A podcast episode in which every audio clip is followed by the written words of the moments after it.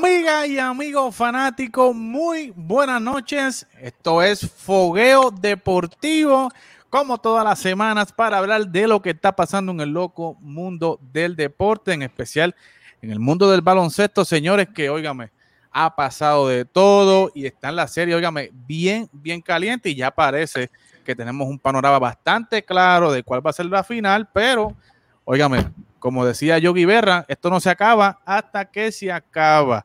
Y para hablar de todo lo que está pasando, tenemos a Oscar Rodríguez. Dímelo, Oscar. Saludos, Eddie. Saludos, Tony. Espero que esté muy bien, fanático. Qué bueno verlo. Después de la semana pasada no estuvimos por los padres, pero estamos aquí de vuelta para hablar de NBA y de lo que nos gusta y nos apasiona. Eso es así. Y tenemos, óigame, ¿a quién más? Al caballo, al último campeón cangrejero en Puerto Rico, Tony Ruiz. Tony, saludos y felicidades en el Día de los Padres. Mira, saludos Eddie, saludos Oscar, saludos a fanática del programa y realmente pues aquí en lo que nos apasiona, lo que nos gusta. Eso es así, eso es así. Oigan, muchas cosas pasando. La semana pasada, pues, obviamente, fue el Día de los Padres, ¿verdad? Y queríamos darle libre a Tony, que Tony, ¿verdad? Es padre, y queríamos que, ¿verdad? Compartiera con su familia y no nos envolviéramos aquí eh, en, discusiones, ¿verdad? De, de, NBA, pero, óigame, ya esta semana hay que hablar de NBA. Han pasado muchas cosas. Se eliminaron los Nets y yo, yo sé que Oscar quiere hablar sobre eso. Que los Nets, ¿verdad? Incompleto, como se eliminaron los Lakers también incompleto. Hay que ser justo en el análisis.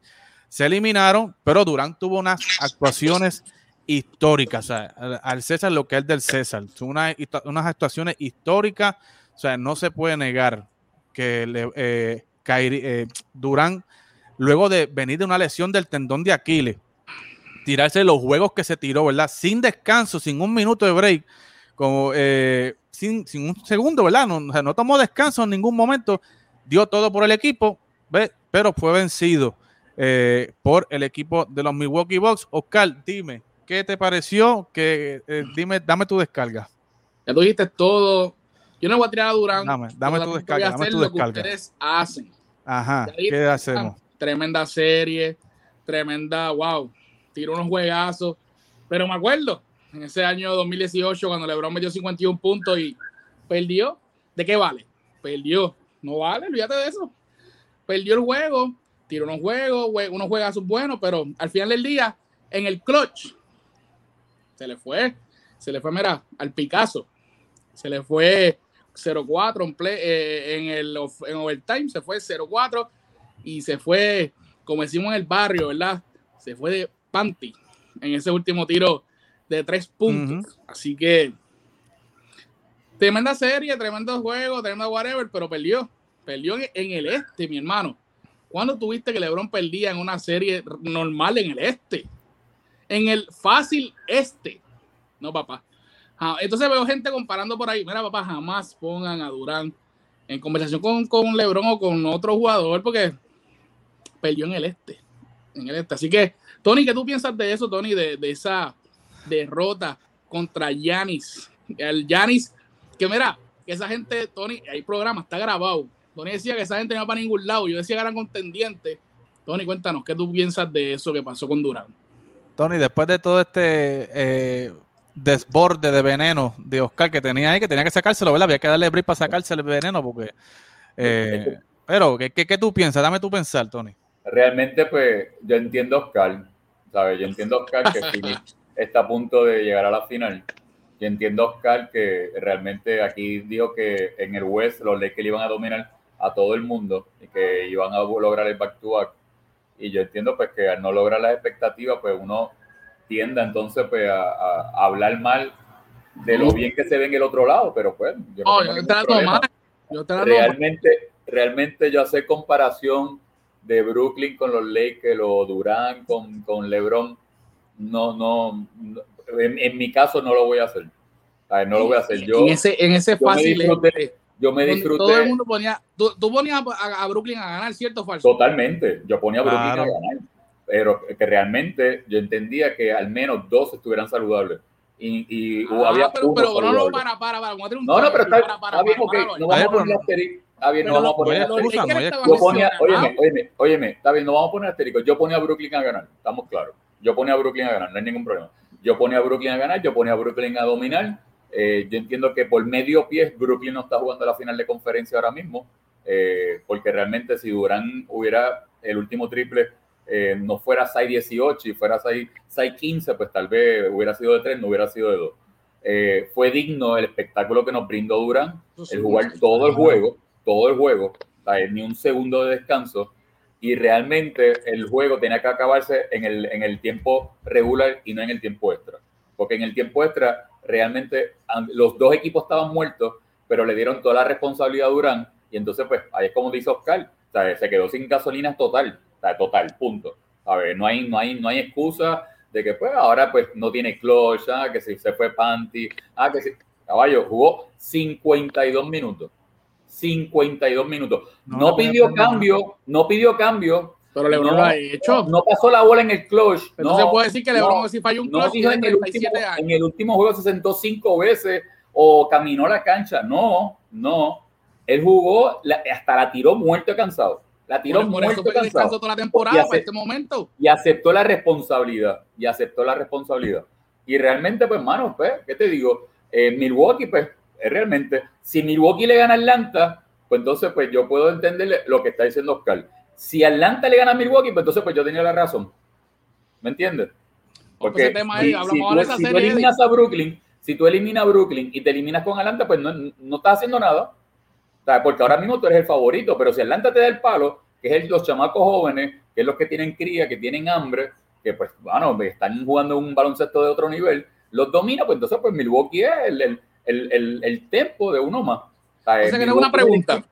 El equipo, una pregunta. Es el equipo, es el equipo que tenía que aprovechar el haber dominado al favorito de, para quedar el campeón y a, avanzar ese empuje. Vino Atlanta, logró la asignación que quería, que es la que todo el post presenta, es tú como visitante robarte ese juego para tener la localidad. Y ellos lo hicieron en el primer juego. Yo no estoy diciendo, óyeme, óyeme, no estoy diciendo que Atlanta le va a ganar a Milwaukee. Esa es la pregunta que te iba a hacer. No, no lo estoy Yo, el Milwaukee es el favorito en esa serie. O sea, Milwaukee es el favorito en esa serie. O sea, Atlanta está aquí de presentado. Vamos a decir las cosas en blanco y negro. Lo que pasa es que está, está de bien presentado. Lo que ha hecho Trey Young, lo que ha hecho esos tipos ha sido un espectáculo. Y vean, le han callado la boca a todo el mundo. Pero si Milwaukee pierde con Atlanta, pues entonces es un fracaso. ¿Entiendes? Entonces, pues Atlanta pues sigue callándole la boca a, todo el mundo en la calidad. Correcto, correcto. Pero al César, ¿verdad? Hay que hablar la realidad. Durán se eliminó, jugó y no hay excusa, tú sabes, estuvo hasta el final. se le pidió todo, ¿verdad? Hizo todo lo posible. pero lo que pasa es que siempre va a haber la comparación, ¿me entiendes? siempre, pues, eso va a ser inevitable, correcto. ¿Por qué? Fanático, con esta termina tu fanático. Véale con los fanáticos ahora, no con Eddie ni con, ni con Tony. Va a ser fanático, están viendo a Eddie y a Tony, dio todo, pero no se pudo. Ahora, si LeBron da todo, hace un triple doble en las finales y pierde, ah, LeBron perdió pero lo dio todo, marca un triple doble por finales, perdió. Pero no, pero duró todo, bendito, jugó 50. ¿Tú sabes lo que pasa, ¿Tú sabes lo que pasa Oscar? Que, que yo me he dado cuenta, eh, yo creo que en el deporte existe y, en, el ser humano también, eh, son de memorias cortas. Y la memoria que se van a acordar de, de Lebron y de Durán es como tú dices, nos vamos a acordar de Durán lo último que hizo o el último tiro. Pues entonces yo me voy a acordar de Durán de, de, Lebron cuando pidió cinco veces cambio en el clutch, eh, faltando ocho minutos, siete minutos, porque estaba muerto y cansado, ¿me entiendes? O cuando estaba caminando, o cuando se fue el camerino y no saludó al equipo contrincante cuando el equipo le ganó, ¿sabes? Pues ahí, pues entonces con esas imágenes, pues es la que uno se, se va a encontrar. Y realmente, ¿sabes? En tú dices que no podemos poner por acá porque Irving estaba lesionado o que Harden no estaba en 100%, pues entonces, porque, porque son asteriscos. Pues entonces, pues quiere decir entonces que yo no, yo no sabía que las victorias tenían asterisco o los campeonatos tienen asterisco. Yo, yo no le pongo asterisco al campeonato de los Lakers de una burbuja, ¿me entiendes? Yo no le pongo asterisco al equipo de Phoenix, que yo sí dije aquí de un principio, y ese sí está grabado en muchos programas. El equipo de Phoenix y el equipo de Utah, los dos eran equipos contendores a lo que están haciendo. Y a mí tú, todo el mundo me dio, no, que será los Lakers, no, que si no tienen experiencia, no, que era serie regular. Phoenix está a un juego de una serie final, a un juego. Sí, pero te voy a decir una cosa de Phoenix, hay que ver a quitarse el sombrero, hay que darles lo que, lo que sea. Pero en las tres series que han jugado, no juego con ningún equipo completo. Los Lakers no están completos, eso, no está completo. Eso lleva asterisco. Eso lleva asterisco. Victoria, victoria. por eso, eso no lleva asterisco. Eso, no es culpa de ellos. Pues, Eso es parte del juego. tú, Eddie, yo y todo el mundo sabe quién es Kawhi Leonard. Desde que salió a San Antonio, todo el mundo sabe que es Kawhi Leonard. es un gran jugador, un gran defensor.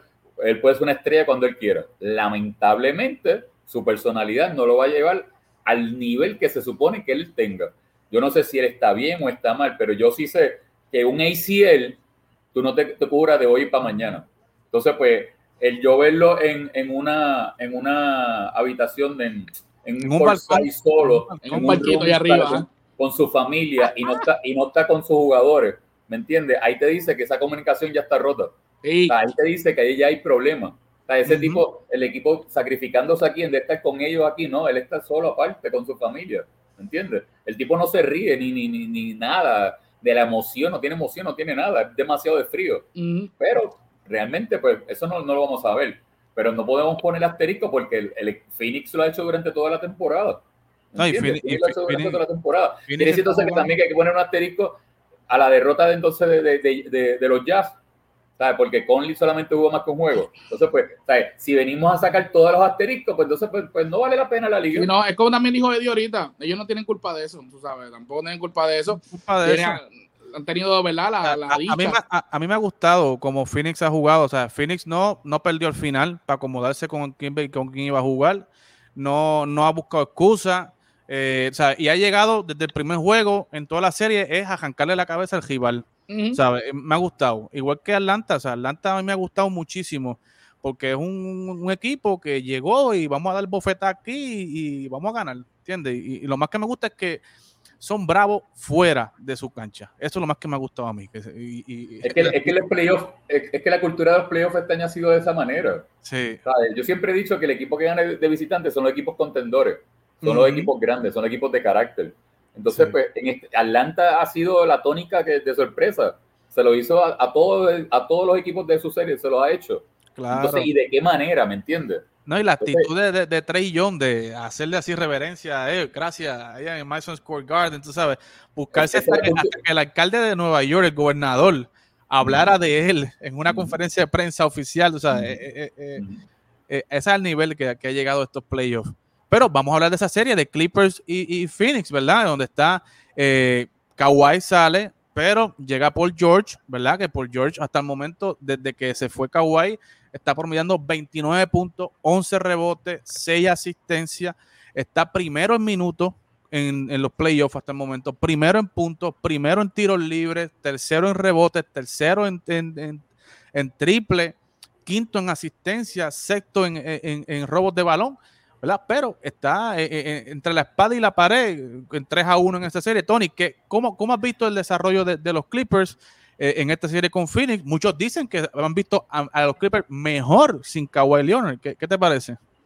Uno, no puede decir que puede ser mejor porque están perdiendo la serie 3 a 1. Pero que se han visto jugando más, más, más fluido, no sé, o sea, más, participación de Reggie Jackson. Es que, el, eh, tú ves el, efecto de, Jackson, ves el efecto de Morris, ¿sabes? De que han hecho el ajuste. O los Clippers ha sido un equipo que eh, el ajuste sobre el ajuste, como decimos en los playoffs. Ese equipo de personalidad lo ha hecho. Pero este señor que está ahí, a pesar de la impresionante estadística que tú has hecho, ha cometido solamente dos errores. Fallar dos tiros libres, dos tiros libres en el clutch, en el, en el segundo juego, y fallar ayer un tiro libre en el clutch. O sea, en tres tiros libres que él ha fallado en el clutch. Se le fue la serie. se, le puede se, se le fue la serie no le estoy echando la, culpa, no lo estoy responsabilizando, pero estamos hablando de un tipo que tiene un contrato exorbitante, que nunca ha ganado, que se supone que sea la estrella, que carga ese equipo en el momento clave, y a la hora de la verdad, lamentablemente, pues, hermano, esos dos tiros libres cambiaron totalmente el resultado de ese segundo juego, y ayer, con un tiro libre, hubiera, hubiera los acercado más, hubiera tenido una opción a la victoria. ¿Me entiendes? Entonces, pues tú dices, Claro, óyeme, son humanos, son robots, le puede pasar a cualquiera, pero tú puedes esperar eso de cualquier, cualquier jugador, no de, de un jugador de talla de, de, Paul George, ¿me entiendes? Eh, y en ese aspecto, pues, eh, eh, para mí es bien, bien, bien significante. Inclusive cuando ellos eliminaron a Utah, Man fue el que los cargó en ese, en ese sexto juego que anota 39 puntos. O sea, son 39 puntos de un novato. Porque por George pues, estaba frío y Man fue el que le dio con Jackson esa energía en el último cuarto.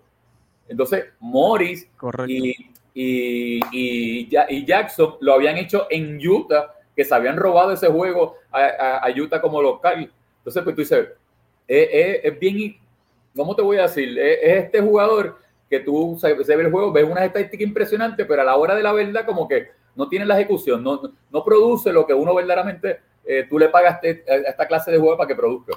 Correcto, y, y, y, como tú dices, en ese último tiro libre del juego de ayer, del sábado, disculpa, el, el apoderado, o sea, incluso el apoderado baja la cabeza como que, wow, mano, yo le estoy pagando a este tipo, le voy a pagar ahora un contrato de 176 millones y no me puede meter un tiro libre. O sea, Oscar, esas son las cosas, Eddie, esas son las cosas que yo no, yo no entiendo. O sea, por eso es que yo entiendo que el deporte eh, a veces se, se, nos, se, nos, va de control como un jugador como Pollos, a pesar de la estrella que sea, porque de los números, vamos a decir la estrella por los números que ha tenido y por los juegos estrellas, como dice Oscar, que hay que ir a juegos estrella para ser una estrella.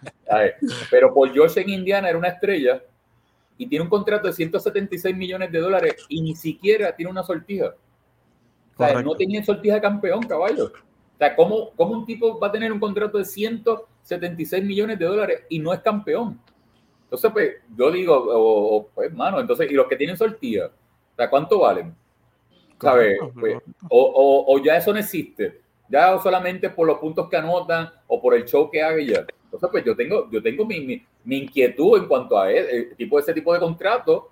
O es que yo estoy mal, porque es que realmente creo que yo creo que yo leí el otro día o vi un video, no me acuerdo, donde supuestamente Michael Jordan dijo este hace unos añitos atrás hace un tiempito atrás que estaban dando muy, el dinero muy fácil a los jugadores porque ya cogían ese dinero y, y, pues eso es lo que tienen en los bolsillos. Por, por ejemplo, por el, caso de Ben Simmons, Ben Simmons también está cobrando un montón y el tipo no tira de afuera. Entonces, este. Podemos mencionar cinco: Ben Simmons, Paul George, Michael Conley, eh, Rudy Gobert. Son tipos que ni siquiera tienen una final y tienen contratos de más de 160, 175 millones de dólares, caballo. Fox, el de Sacramento, también con un montón. Tú sabes, entonces, eh, eh, el caso de, de, de, George, él dijo cuando le dieron el contrato, me acuerdo como hoy, que él le debía, estaba en deuda con, con, el, con el dueño del equipo, pues este, por el contrato que le acababan de dar. Sabemos que el año pasado el, los playoffs de Paul George fueron Se desapareció se desapareció. Este, el tiro que tiró solito, que le dio al canasto, casi en la parte de atrás del canasto, tú sabes. Eh, el tipo se desapareció. Este año hay que aceptar que ha jugado mejor, pero como bien dijo Tony, en el momento de la verdad, en esos tiros libres, que él es muy bueno en tiros libres. O sea, no estamos hablando de que es malo, por ejemplo, LeBron James es malísimo de tiro libre, pero por George es bueno, tiene un buen porcentaje, más de 80%, y el tipo falla esos tiros libres y le han costado la serie, porque esa serie es para que estuviese 2 a 2 ahora mismo. 2 a 2. ¿Sabes qué? ¿Sabes qué? ¿Sabes, ¿Sabe que hay un detalle? Por yo solamente había fallado tres tiros libres en toda la temporada regular en el último cuarto. Tres tiros libres, tres. En toda la serie regular en el último cuarto. Y en los playoffs ha fallado los tres. Correcto. Fuerte, Correcto, ¿no? Y, qué, tres? ¿Y qué tres? Sí. y ya el equipo de Phoenix reconoció ya que, está flojito de mente por George y ya en el juego pasado la jugada era, ok, estamos a tres puntos de diferencia, dale favor por George, llévalo la línea. Es la cosa. Es increíble, es increíble eso. O sea, que ellos eh, lo buscan a él, al que, él, es, impresionante, es impresionante. es como, es como quien hizo una falta de respeto. Sí, lo que le pasó, es lo mismo que le pasó a Ben Simon, que lo estaban pescando para darle FAO para que fallara. Correcto. Pero. Entonces, pero entonces lo de Ben Simmons, a ver, es, más fuerte aún. lo de Ben Simmons es más fuerte aún porque lo de Ben Simmons es que yo veo que él no hace nada para él mejorar. Lo de Ben Simmons es que en el último juego él atacó el canasto y tiene el canasto al frente de él, al frente de él. No se y él la pasó, la pasó para que el otro jugador atacara y, pues, y, y, la tirara, no la tirara a él. Entonces se acaba el juego y Doc River va a una conferencia de prensa y le preguntan que si vencimos es el, este jugador que puede estar en un equipo con aspiraciones a campeones y él dice yo no sé. Hmm. Explícame caballo, tú eres su dirigente, tú eres la cosa, yo no sé. Entonces yo, yo, óyeme, óyeme, yo, yo soy entrenador, yo respeto a todos los dirigentes de Puerto Rico, del mundo entero, porque eso es la ética. Pero de, hablar de vencimos y no hablar de Doc River es un asterisco bien grande, yo. Oh, es bien difícil, es muy difícil, porque vencimos no es el culpable de que Filadelfia haya estado ganando un juego por 18 puntos y perder, o un juego por 26 puntos y perder. Fueron, no fue uno, fueron dos juegos. Sí. Y le pasó en los Clippers, le pasó en Boston, le pasó en Filadelfia. Entonces, venir ahora a echarle la culpa a todo a vencimos es demasiado de fácil. Sí, no, y, que no hacía el ajuste de sacarlo. O sea, él, lo volvía a meterlo, lo exponía a, que el otro, a que el contrincante Eddie, eh, Eddie, estás perdiendo una ventaja de 26 puntos, caballo. No, no, no, de 26 puntos y ahorita de 18. Tú estás ganando el juego. O sea, es, y es más, te eliminan en tu casa. Correcto. Es que, no, yo tú me vas a perdonar, de verdad. Yo, yo no sé, a ver, o lo votaban el día después o él se anunciaba. Era la mejor. Era la mejor. Punto. Pero entonces echarle la culpa a Vencimos. Sí, no. Todo el mundo sabe de Vencimos. No la mete, no, no, no, no tiene tiro libre. y todo el mundo sabe de, Todo el mundo lo sabe. Oh. Eso está identificado. Pero, eh, pero Vencimos no perdió la ventaja de 26 ni de 18. ¿Me entiendes? Ahí es el ajuste, ahí es lo que tú vayas a presentar. A ver, la jugada. Ahí es que tú puedes ver la madurez de Joel Embiid, que pues por ser buen gran jugador de serie regular, Oye, en los playoffs es donde se separan los niños de los hombres, no todo el mundo juega de la... Tú no puedes jugar la serie regular como los playoffs. En los playoffs tú tienes que hacer ajustes. Tú tienes que hacer ajustes. Si tú, no, si tú juegas igual de la serie regular, te va a pasar, te va a pasar por la piedra, te van a limpiar.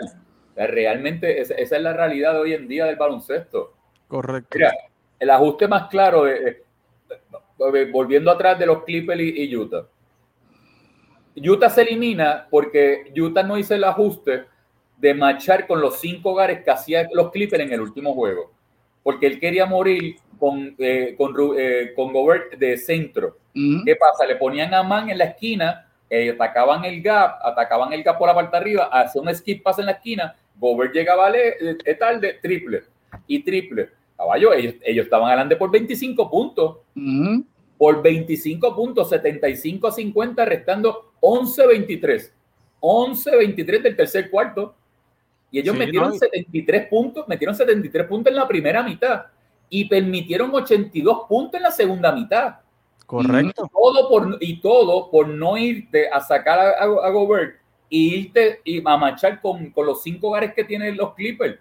Porque hoy en día es lo que se ve en la NBA. Tú tienes que marchar como te están jugando tú tienes que irte híbrido, o sea, tú tienes que irte, lamentablemente los centros pesados son muy pocos ya los que existen. Hoy en día, pues los tipos ponen la bola en el piso, salen a buscarle tres, eh, hacen muchas cosas. No puede ser pesado porque te pasa factura. Atlanta que hizo con Atlanta que hizo con Milwaukee.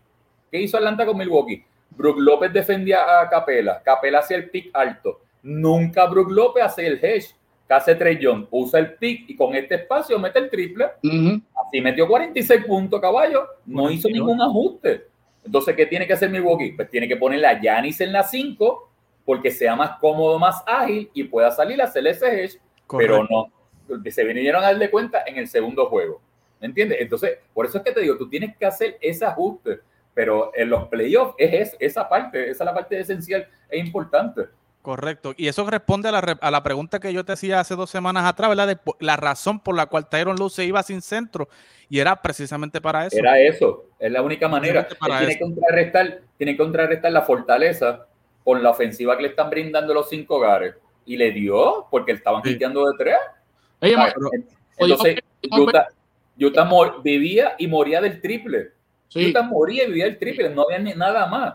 Ellos, ellos podían meter 18 triples en la primera mitad y meter dos en la segunda mitad y, perder el juego, pero ese era el juego de ellos y ellos mueren con el triple y así le pasó factura. Pudimos ver que el alumno salió mejor que, el maestro, o sea, Tyron Lu ha salido mejor dirigente que el mismo Dos Rivers, porque Tyron Lu ha llevado a los, a, los, Clippers más allá, a un lugar donde los Clippers nunca habían llegado, que es la final de conferencia. Y Dos Rivers es lo mismo. Dos Rivers, obviamente sabemos que es campeón, en 2008 con, con, con, ¿verdad? con los Celtics de, Boston, pero eh, eh, después de eso no ha demostrado mucho, no ha demostrado nada. Estuvo en, ha, estado, ha corrido más con un camón de bicicleta, ha estado en Orlando, ha estado en Boston, ha estado en los Clippers, ahora en Filadelfia, y tú lo ves y no, no demuestra nada. Los, sus equipos, o sea, siempre. Entonces, como bien dijo Tony, él siempre se da las manos. De ahora en adelante se llama Doc Pilato Rivers, porque siempre se da las manos y él no tiene la culpa de absolutamente nada. Pero los Clippers, como te digo, hay que ver qué sucede, porque si vemos las series pasadas, los Clippers han venido de atrás. sí, pero con Oscar 3 a 1 no, es imposible. Eh, eh, eh, pero, no, no, no, no, no. No, te, voy, a dar esa porque el único. No, no, no, no, no, no, no, no. Fíjate, 3 a 1 no. Y va para Phoenix, no hay, no hay vida. Tiene razón, tiene razón. En Phoenix no hay break. No, no, no. no. Phoenix eso se acabó. Tiene que ganar ese juego. Ese, ese quinto juego tiene que ganarlo porque si no se van a 7. Mira, ayer, ayer el juego se tornó inclusive en el último cuarto errático, en los momentos uh clutch. Ellos tuvieron seis oportunidades, seis oportunidades de empatar o irse adelante y fueron seis triples que tiraron y los seis los fallaron. Correcto. Seis oportunidades. ¿Me entiendes? Entonces, pues tú no puedes, tú no puedes ejecutar. En el momento del clutch, ahí es donde se supone que aparece por George. ¿Me entiendes? Ahí es que se supone. fueron seis, no una, fueron seis. Y él, el, el, el, imagínate, el último cuarto se acabó 15 a 14. Mi pregunta, mi pregunta. es, juego errático. Mi pregunta es: si están perdidos, ¿por qué Tyron Lu no pone a, a un Rayon Rondo en ese momento de juego? Eh, eh, es una pregunta válida. O sea, yo, yo no sé por qué razón lo trajeron. O sea, yo no sé para qué lo trajeron si no lo han puesto a jugar en, los playoffs. Porque él, no, él definitivamente eh, o es Rondo o es este el del chiqui, el otro Beverly, Beverly. O, Beverly. Es uno de los dos. No puede ser los dos. Sí, no, no, puede ser los dos. y Beverly está haciendo un buen trabajo con, con Booker defensivamente hablando. Está haciendo un buen trabajo. Pero de verdad, para cerrar el tema, yo creo que Phoenix, de verdad, eh, me ha gustado la, actitud, la actitud del equipo, o sea, vienen a arrancarle la cabeza, eh, vienen a matar todos los juegos. Oiga, es, que, es, que, es, que, ese equipo tiene nombre y apellido. Chris Paul. O sea, si Pitri lo que hace, eh, o sea, el, el, el, jugador a su jugador alrededor es algo impresionante. es, algo que, que, tú dices, pero ¿cómo lo hace? Y la evolución de DeAndre Ayton desde que está con. con, espectacular. un espectáculo. Un espectáculo. Un tipo de que ya se hablaba que era un suelto. Uh está suelto. Entonces, los, los roles, los jugadores que salen del banco hacen su trabajo. Entonces, no, definitivamente es un trabajo espectacular. Eh. Óyeme, y las jugadas en la X y la 0, de la X y la 0 hay que dárselas porque pues, son ejecutadas. O sea, son ejecutadas ahí a Williams hay que decirle usted tengo yo. Eh, ha hecho un espectáculo de, de los cuatro coaches de la, de, la conferencia. Él, él, es el que está delante por mucho de, los, de, los, de los otros tres. Correcto, correcto. Y hay que dársela, hay que dársela. Bueno, Tony, se, se eliminaron un montón de equipos y han votado a un montón de dirigentes, han salido un montón de dirigentes. Boston sorprendió, ¿verdad? Y trajo, eh, sale eh, Stevens, llega eh, Ime Udoka, el primer eh, dirigente eh, nigeriano. Eh, ¿Qué me puedes decir sobre la, llegada de Ime Udoka? O sea, viene de la escuela de Popovich y lo traen, ¿verdad? Porque era el, dirigente que quería Jason Tatum, Jalen Brown y Marcus Smart. Se ha reportado, ¿verdad? Que consultaron con ellos y... y, acuérdate, que él estuvo en, en, USA Basketball de asistente. USA, correcto. Y pues, mano, imagínate, está en la escuela de Pop y además estuve en USA Basketball y los tres pues estuvieron en, ese, en esa selección. Y cuando tú ves eh, esa presión, cuando tú ves ese concepto, pues es interesante. Algo, algo le ven a este chamaco de que realmente ahora vamos a ver cuál va a ser su cultura. Porque él estuvo en Brooklyn, que esa cultura jamás ni nunca la cultura de pop. ¿Me entiendes? Entonces, pues, eh, eh, eso, eso hay que verlo cómo se va a ejecutar. Para mí me sorprendió. Me sorprendió, número uno, bueno, número uno que me sorprendió que Steven fuera el, presidente de los Celtics. Yo jamás me imaginé que eso fuera a pasar. Yo no entendí eso. Lo, lo renuncio de dirigente, pero soy presidente del equipo. ¿Sabes? Esa no la entiendo. Es como que me voy, pero no me quiero ir. ¿Sabes? No entiendo. Aquí hay, hay, hay, un problema ahí que, que, que, esa parte pues yo me perdí. Segundo, pues va a una organización que es una organización que le debe mucho a la fanaticada y, al, y a la NBA. Y digo que le debe porque es una, una, una, organización de tradición donde se han, se han esperado por muchas cosas en los últimos años y no se ha dado por el talento que tienen espectacular. ¿Entiendan? Han tenido un talento de sobremanera. Entonces, hacen el movimiento y el primer movimiento que hace, lo cual no iba a ser un secreto a voces, es que sacan a Kemba Walker. pero, traen, pero traen entonces a un jugador que tú tuviste, a un jugador que casi no jugó. Eh, dos años más viejo, dos años más viejo. Correcto, la segunda parte de la temporada no la jugó con un contrato exorbitante. Entonces tú dices, pero ven acá, ¿qué pasó aquí? Entonces es algo como que eh, cambiamos o, o nos podemos de qué manera. Entonces, pues, ¿qué dirección va a coger los Celtics ahora? Pues realmente pues hay que ver. Sí, a mí me gustó. Yo soy fanático de los Celtics. Y ustedes lo saben. Aquí está, mira, tengo mi abriguito, mi uniforme y todo. A mí me gustó el, movimiento porque yo estoy viendo, no sé si, si concuerdan conmigo, Tony y Oscar, que los jugadores en estos momentos no están buscando un dirigente que esté aquí y ellos estén acá abajo. O sea, los jugadores están buscando más que un dirigente, están buscando como un mentor. Y lo vemos en, una persona que tenga experiencia jugando NBA, que ellos lo hayan visto jugando, que puedan como que pedirle un consejo. O sea, no, están buscando a alguien que le dé una instrucción o alguien que, ellos vean como que superior a ellos. Eso es lo que mi percepción de lo que, lo que estoy viendo, de lo que los jugadores están buscando. Eh, y eh, yo creo que la experiencia de Udoka con Popovich, la experiencia de Udoka con Brooklyn, ¿verdad? Son, son equipos rivales, con Filadelfia también él estuvo, o sea, son equipos rivales que Udoca pues conoce la estrategia de esos equipos y puede implementarla, ¿verdad? Contra, contra eh, eh, en el equipo de, Boston. Eh, en, esa parte, Eddie, y perdona que, te, que, te, interrumpa porque es que se me va a ir el hilo, en esa parte que tú dices ahí, me tengo, tengo, tengo, tengo una, no una preocupación, pero tengo una, una, una salvedad Sí. Porque cuando Brooklyn anunció a Nash, eh, cuando Brooklyn eh, anunció, a Nash de dirigente, Kyrie dijo que allí no se necesitaba a nadie. Exacto, que no hacía falta. Que allí estaba él, estaba Durán. Entonces, ese pensamiento de que los jugadores escojan al dirigente, hay que tener mucho cuidado. Hay que tener mucho cuidado. Porque si tú te das cuenta, vemos que tú le puedes pedir la opinión a estos tres tipos porque compartieron con él en el USA Basketball y tienen la experiencia.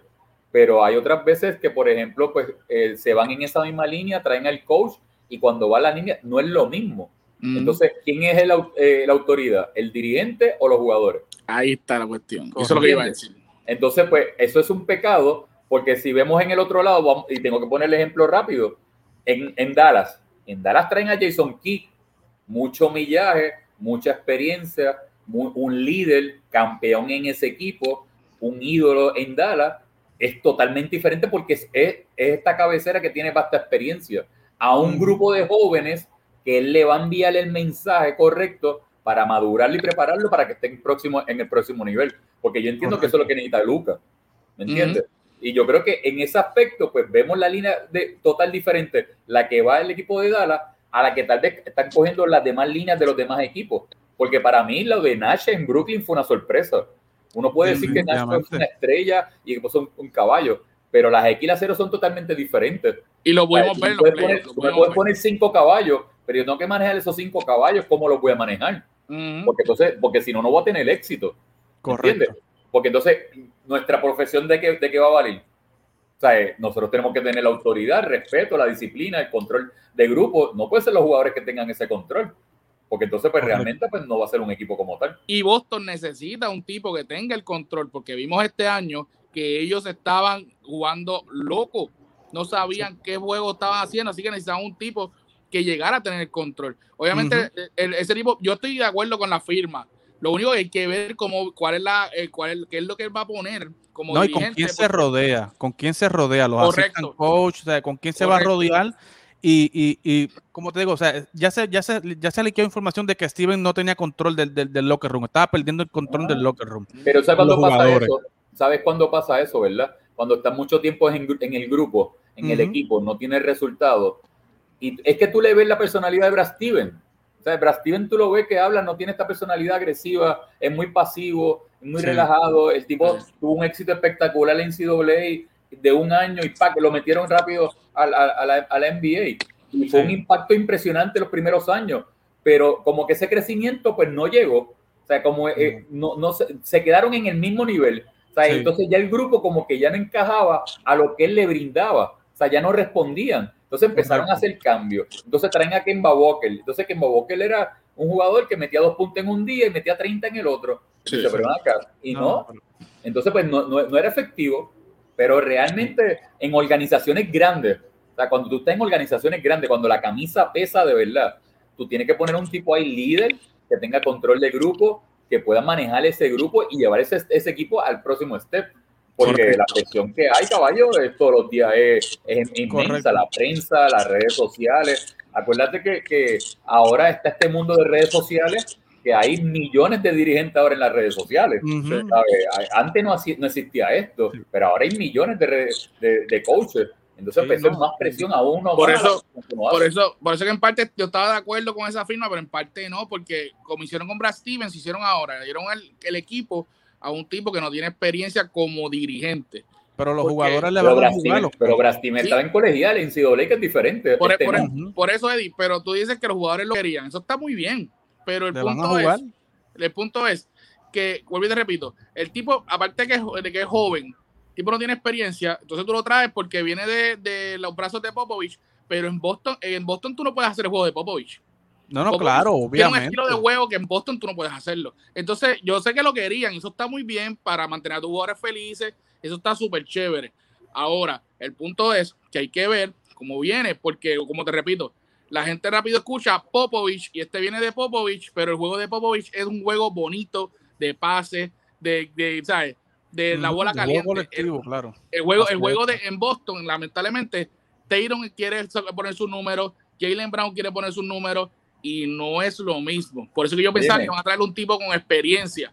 Pero, este, nada, vamos a ver cómo, yo, vamos a ver qué resulta y esperemos que sí, porque hace falta Boston eh, en los playoffs ganando, porque el un equipo Tony es grande. El coach de Milwaukee, el coach de Milwaukee vino de Popovich y fue a Filadelfia antes y no dio el grado. Correcto. ¿Me entiendes? Sí. E inclusive yo me atrevería a decir de que él estuvo en Popovich, pero lo que vemos en Milwaukee y lo que veían en Filadelfia no era nada de lo que era San Antonio. Porque hay, eso hay que tener algo bien claro. O sea, tú puedes tener la cultura y la experiencia de haber trabajado con grandes dirigentes y tú vas a coger un poquito de uno, un poquito del otro, un poquito del otro y tú lo vas a hacer a tu filosofía, a tu manera. Y luego tú lo vas a ejecutar con el personal que tú tienes. ¿Sabes? En el personal que tiene San Antonio es un personal sagrado. O sea, Tony Parker, Ginobili, Duncan. Casi todos eran europeos y todos juegan ese Era un espectáculo. O sea, Era un espectáculo. Eh. Yo, yo realmente, yo no sé, podemos hacer una encuesta ahora mismo. No hay un equipo que juegue de, esa magnitud a lo que jugaba San Antonio con cinco o seis pases en mitad de cancha. No lo hay. ¿Entiendes? Esa cultura ya no existe. Ahora la cultura es o el triple o un pase y atacar ¿Entiendes? Ya la cultura de mitad de cancha ya no existe, ya son muy pocos los equipos que lo hacen. Pero es por el personal que tú tienes y lo, y lo evolucionado que ha sido el baloncesto que ha cambiado. Correcto. Pero eh, Steven llegó a, la posición de Danny H y rápido ejecutó. O sea, rápido cambió a Kemba, trajo a Holford, que le, le, le, da una flexibilidad a Boston, ¿verdad? Son 9 millones, que por lo menos tiene Boston ahí de flexibilidad y se roban a Moses Brown, que es un chamaco de 20, 21 años, 7-2, que es buen rebotero, buen defensor, buen prospecto para el futuro. Y obviamente Holford es un tipo que ya conoce a la organización, conoce el estilo, es bastante inteligente, puede pasar, meter el triple. Eh, hay que ver que a quién traen de, de, armador para entonces completar. Eh, ¿Tú crees que Halford tira una bola con los Celtics este año? Sí, yo creo que sí. ¿Tú crees? Yo creo que sí. Yo no creo. Yo creo que sí. Lo que tienen es un año, Tony. El año que viene, si lo sacan, lo que tienen que pagarle son 12 millones. O sea, y ahí se economizan un chavo.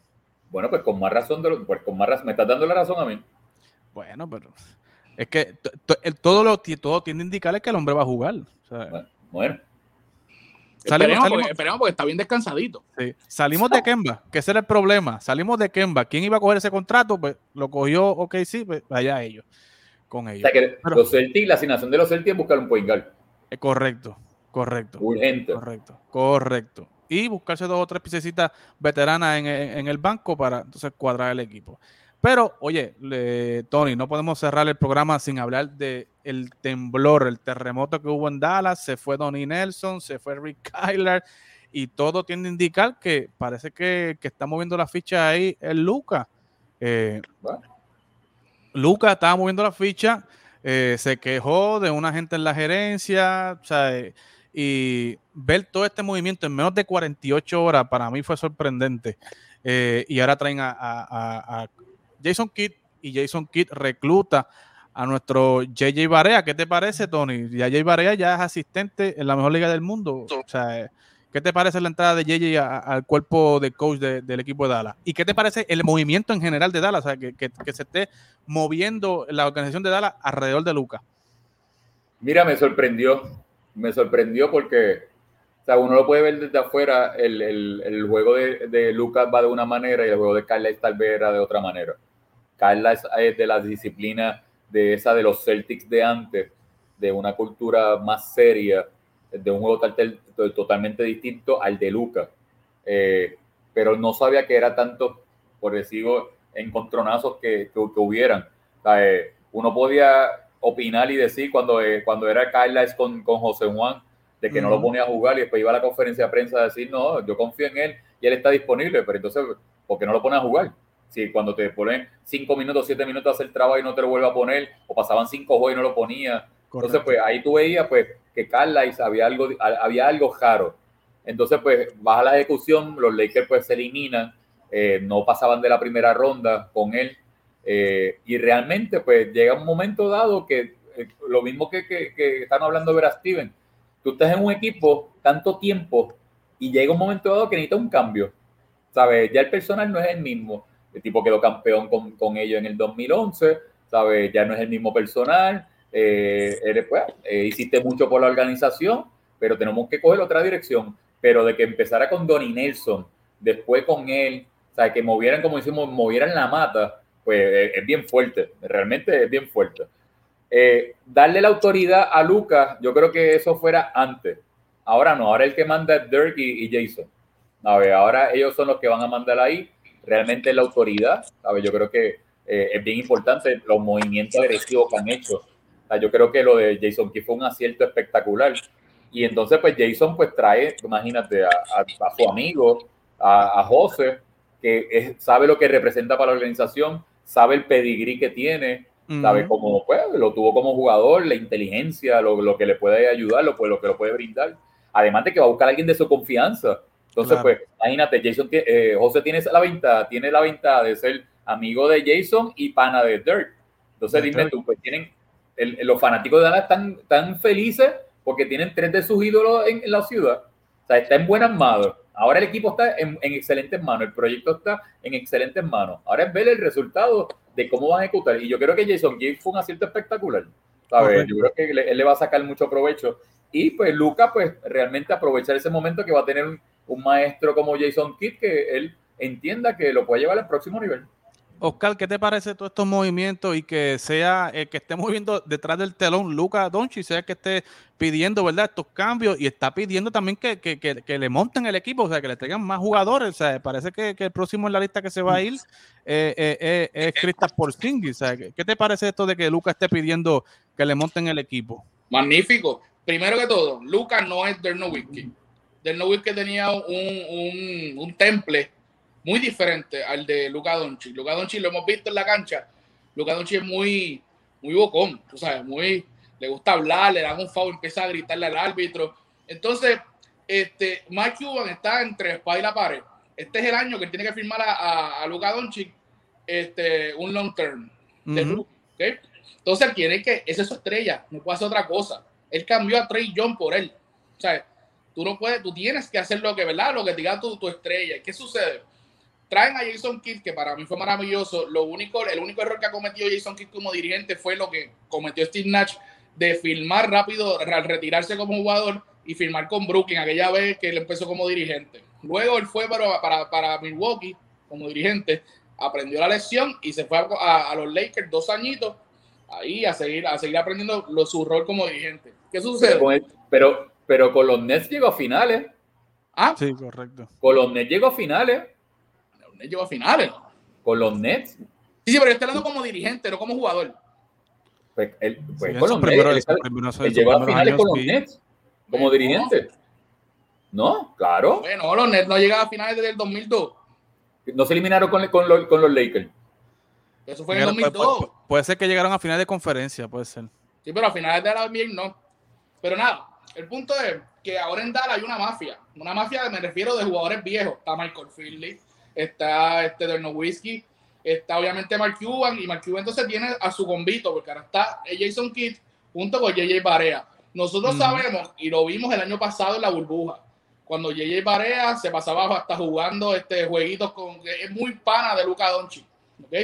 Y cuando Dallas votó a, a Barea, Luca Doncic puso hasta, un mensaje bien larguísimo en sus redes sociales, porque se llevan muy bien. ¿Y qué sucede?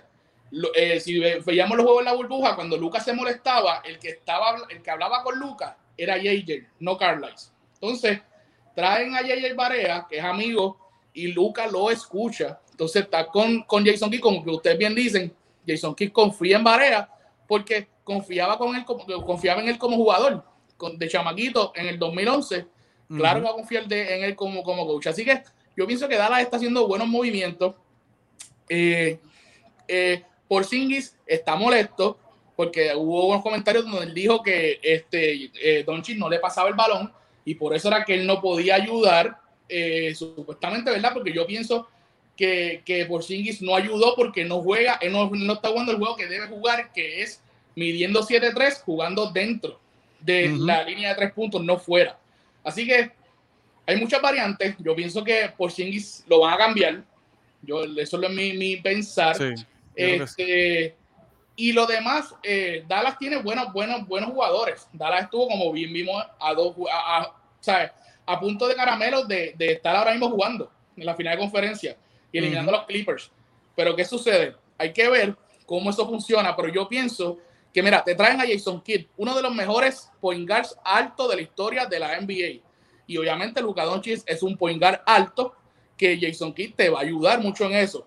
¿okay? Así que yo pienso que están haciendo los buenos, buenos movimientos y eso va a ayudar no solamente a la franquicia, va a ayudar a todos los jugadores porque tienen ahí al núcleo de los campeones, de los únicos campeonatos que tiene Dallas en su historia. Correcto. Vamos a, ver, vamos a ver cómo eso funciona, pero yo pienso que va a ser muy positivo. Correcto. Y para corregir, ¿verdad? Para, para dar la información, eh, eh, Jason Kidd estuvo en el 2013, 2014 con, con Brooklyn y se, eliminaron en semifinales contra LeBron James en Miami Heat. 4 eh, a 1 en semifinales. Este, pero yo entiendo que sí, yo, creo, yo creo que, que, hay que hacer, este cambio ha sido bueno, pero hay que ver cuánto poder le van a, le van a seguir dando a Luca porque eh, como dice Tony, es peligroso, es peligroso que los jugadores estén tomando estas decisiones eh, y que estén mandando por encima de, de, de, todo. O sea, lo vimos, lo vimos con Harden en Houston y mira cómo está Houston ahora. Eh, o sea, y no, o sea, yo no tengo duda de que Luca va a firmar los 200 millones.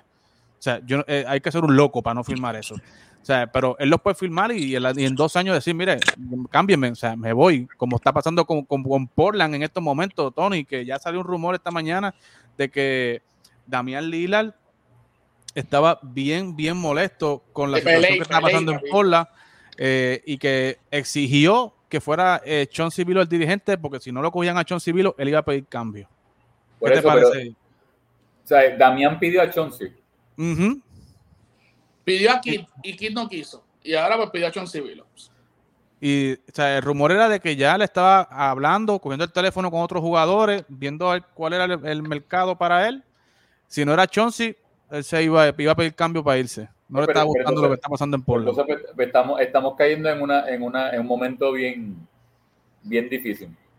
O sea, te soy bien sincero, en nuestra profesión estamos cayendo en un momento bien difícil que realmente sean los dueños, eh, sean los jugadores que tomen las decisiones y decidan quién va a ser tu dirigente, quién no. Eh, y pues no es por el mérito, no es por el trabajo que tenga, porque, pues, mano, ¿qué te puedo decir? Eh, es bien difícil. O sea, yo siempre he dicho que cuando, o sea, cuando yo salgo de mi casa, yo salgo a darle lo mejor de mí, ¿me entiendes?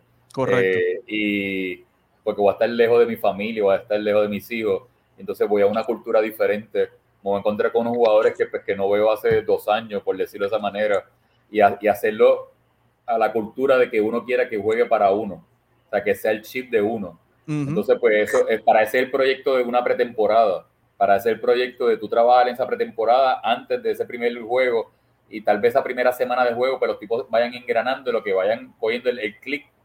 Pero hoy en día, pues, mano, se practica dos veces, eh, dos semanas antes de un torneo, o, y ya en el noveno, octavo día ya está jugando juegos de práctica, ¿me entiendes?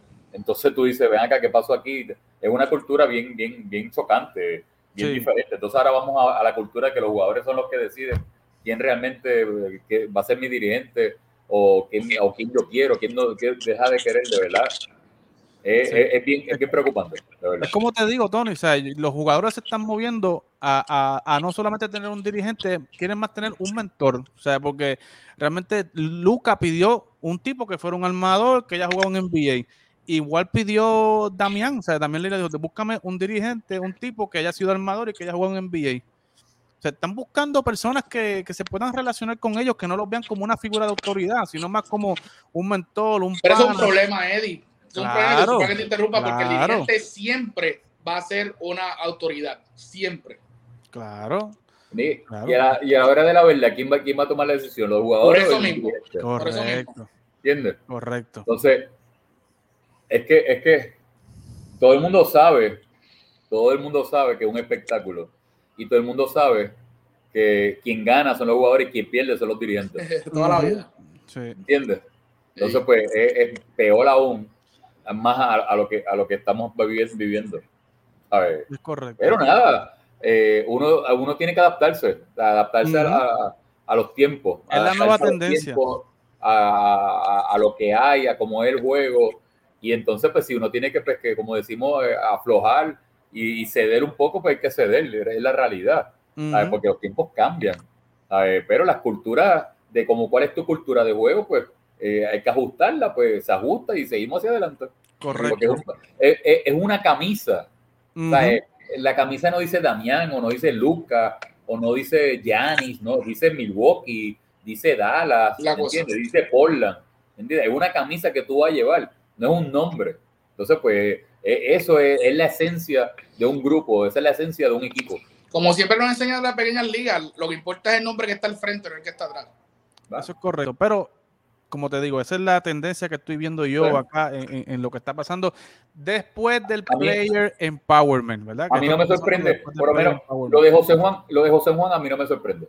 No me, sorprende para nada. A mí me, a mí me alegró, me alegró. A mí no me sorprende, a mí me alegra un montón, de verdad es una bendición, realmente para nosotros, los coaches, es una bendición de que un tipo como José, de que realmente haya llegado a donde haya llegado, se lo ha ganado, él es un ídolo en Dallas, él va a aprovechar esa oportunidad, que realmente pues eh, la tiene, como decimos nosotros, eh, es un armador inteligente, un competidor espectacular, y entonces pues ahora eso lo va a ayudar a, a ver la perspectiva de juego de otra manera, de otro nivel, que realmente pues nos ayuda grandemente. Es un y le, va, le, va, a ayudar el sueño que él tiene, que lo ha dicho públicamente, de ser dirigente en un futuro del equipo nacional. No, y de NBA, él quiere ser dirigente en NBA. También, también. que ya pues comienza ahí. Se le adelantaron, se le adelantaron los planes. Tan sencillo fue que se le adelantaron los planes. Pero él dijo que iba a jugar en Puerto Rico, señores. Así que va a jugar en Puerto Rico y no sé cómo lo va a hacer, pero lo va a hacer. Lo que pasa es que él es un fiebre. Es un fiebre, ¿sabes? El tipo es un fiebre.